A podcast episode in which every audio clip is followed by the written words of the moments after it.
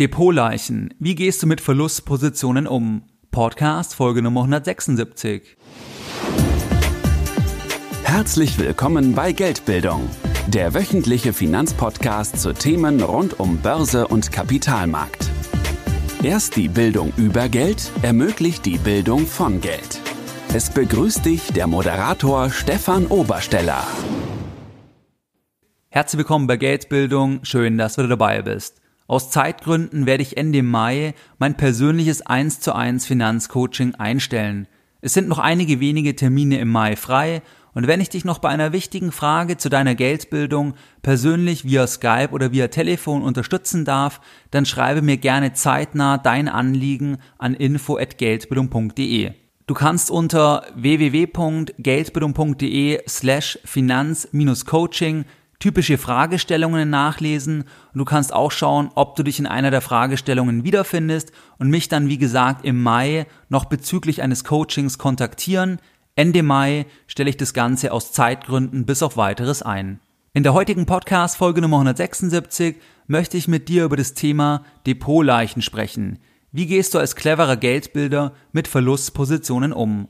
Wir schauen uns an, was bedeutet ein Verlust aus psychologischer Sicht, wir überlegen uns eine Definition für eine Depotleiche.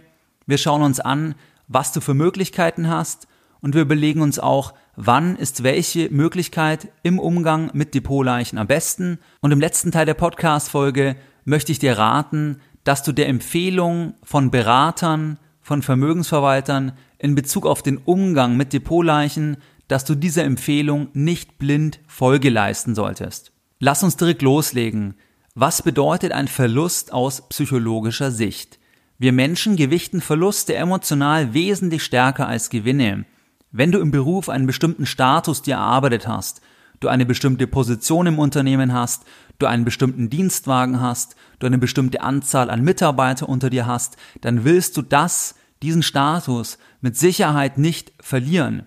Und wenn der Statusverlust droht, dann wirst du dich sehr, sehr stark einsetzen, um das Ganze abzuwenden. Das, was wir einmal erreicht haben, daran möchten wir festhalten, das maximal noch ausbauen, aber in jedem Fall möchten wir es nicht verlieren. Und es kann Geld sein, wir wollen kein Geld verlieren, wir wollen unser Gesicht nicht verlieren, wir wollen Status nicht verlieren, wir wollen Beziehungen nicht verlieren und wir sind emotional im Verlustfall stärker betroffen, wie dass uns der Gewinn, das Hinzugewinnen, die Karriere zum Beispiel, dass uns das freut.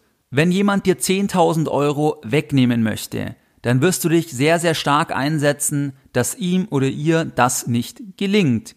Du wirst dich aber sehr wahrscheinlich nicht in gleicher Weise einsetzen, um weitere 10.000 Euro, die du nicht hast, hinzugewinnen. Warum ist es so? Das ist so, weil wir den Verlust emotional stärker bewerten als den Gewinn.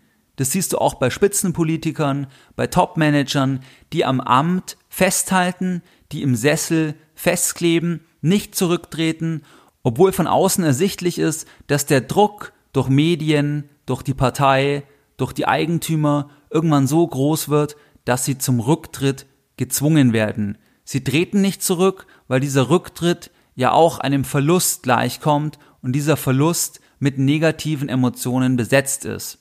Wissenschaftler sprechen hier von einer sogenannten Verlustaversion und diese Verlustaversion, wie wir mit Verlusten umgehen, die ist natürlich auch relevant, wenn wir uns Depotleichen anschauen.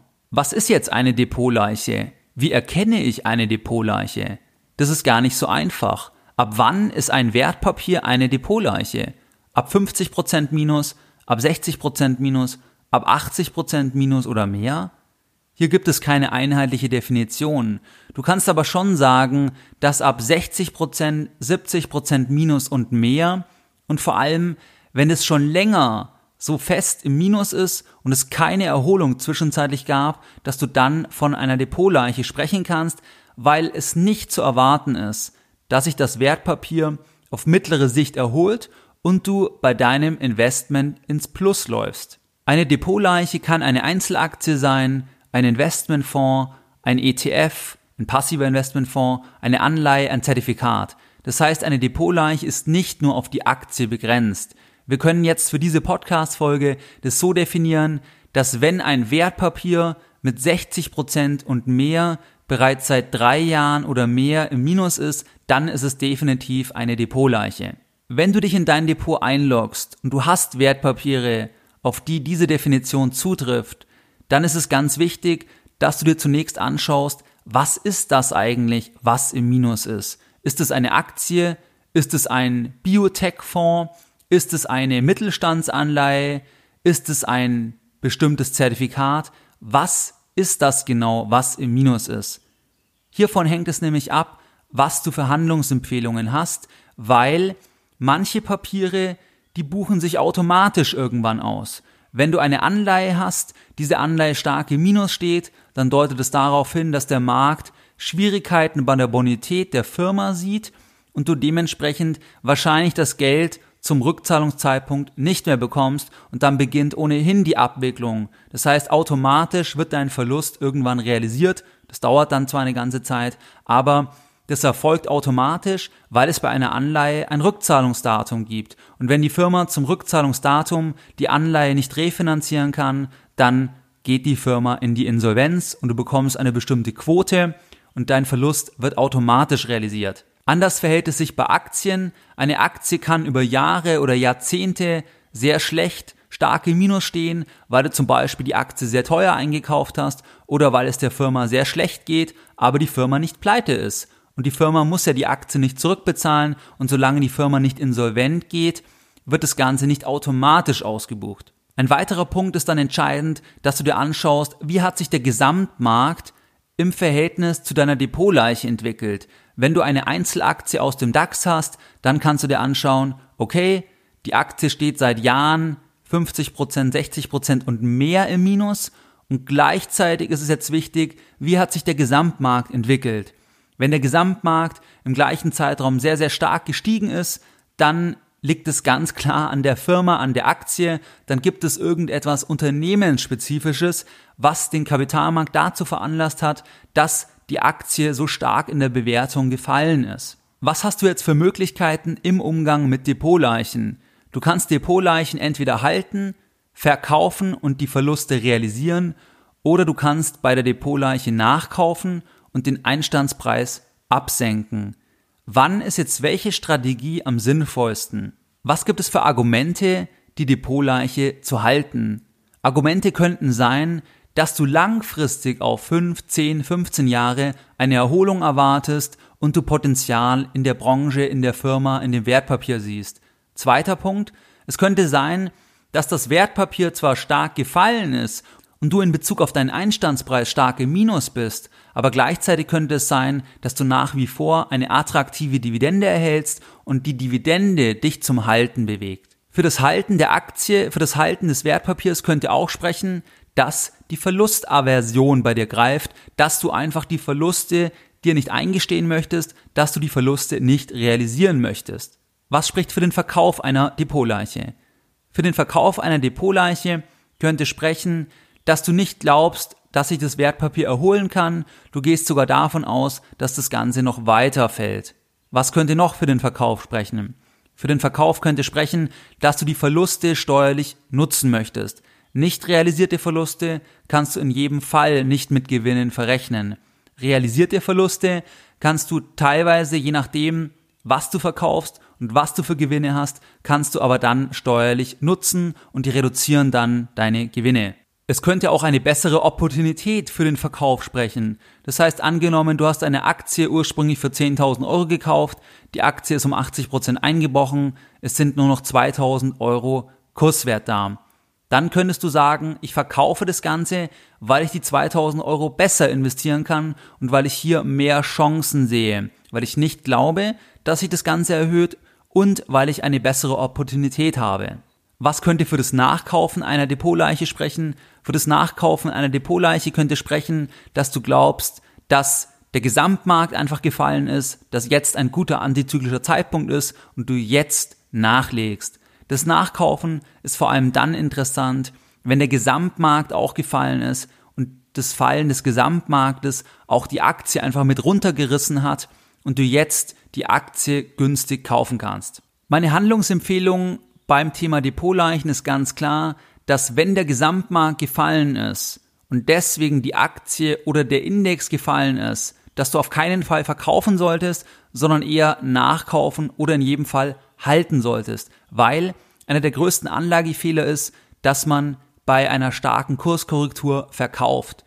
Und wenn der DAX zum Beispiel um 40 Prozent einbricht, weil einfach die Wirtschaft eingebrochen ist, weil wir eine Krise sehen, dann macht es keinen Sinn, aus der Sicht einer Depotleiche zu verkaufen, weil du zum einen dann der Verlust noch nicht so groß ist und zum anderen natürlich der DAX sich irgendwann in jedem Fall wieder erholen wird, weil er ja mehrere Firmen repräsentiert und es nicht dann an einer einzelnen Firma liegt. Nachkaufen kann gefährlich sein. Beispiel Versorger die letzten Jahre, Beispiel Banken, die sind stark gefallen und hier hat ja ein Nachkaufen auch nicht wirklich was gebracht, weil es nicht klar ist, ob sich die Aktie jemals wieder erholen kann. Das Thema Depotleichen spricht im Übrigen auch für breite Indexinvestments, weil du dann dieses Thema ausschalten kannst. Wenn du nur in breite Indizes investierst, dann wirst du nie eine Depotleiche mit 80, 90 Prozent Minus haben, weil so viel wird kein Index selbst in einer sehr, sehr krassen Krise fallen. Wenn du jetzt aber bereits Depotleichen hast, dann schau dir wirklich das Thema an. Liegt es am Gesamtmarkt? Liegt es an dem einzelnen Wertpapier? Nachkaufen würde ich nur, wenn es am Gesamtmarkt liegt und wenn du großes Potenzial noch siehst und glaubst, dass die Aktie einfach mit runtergeprügelt wurde.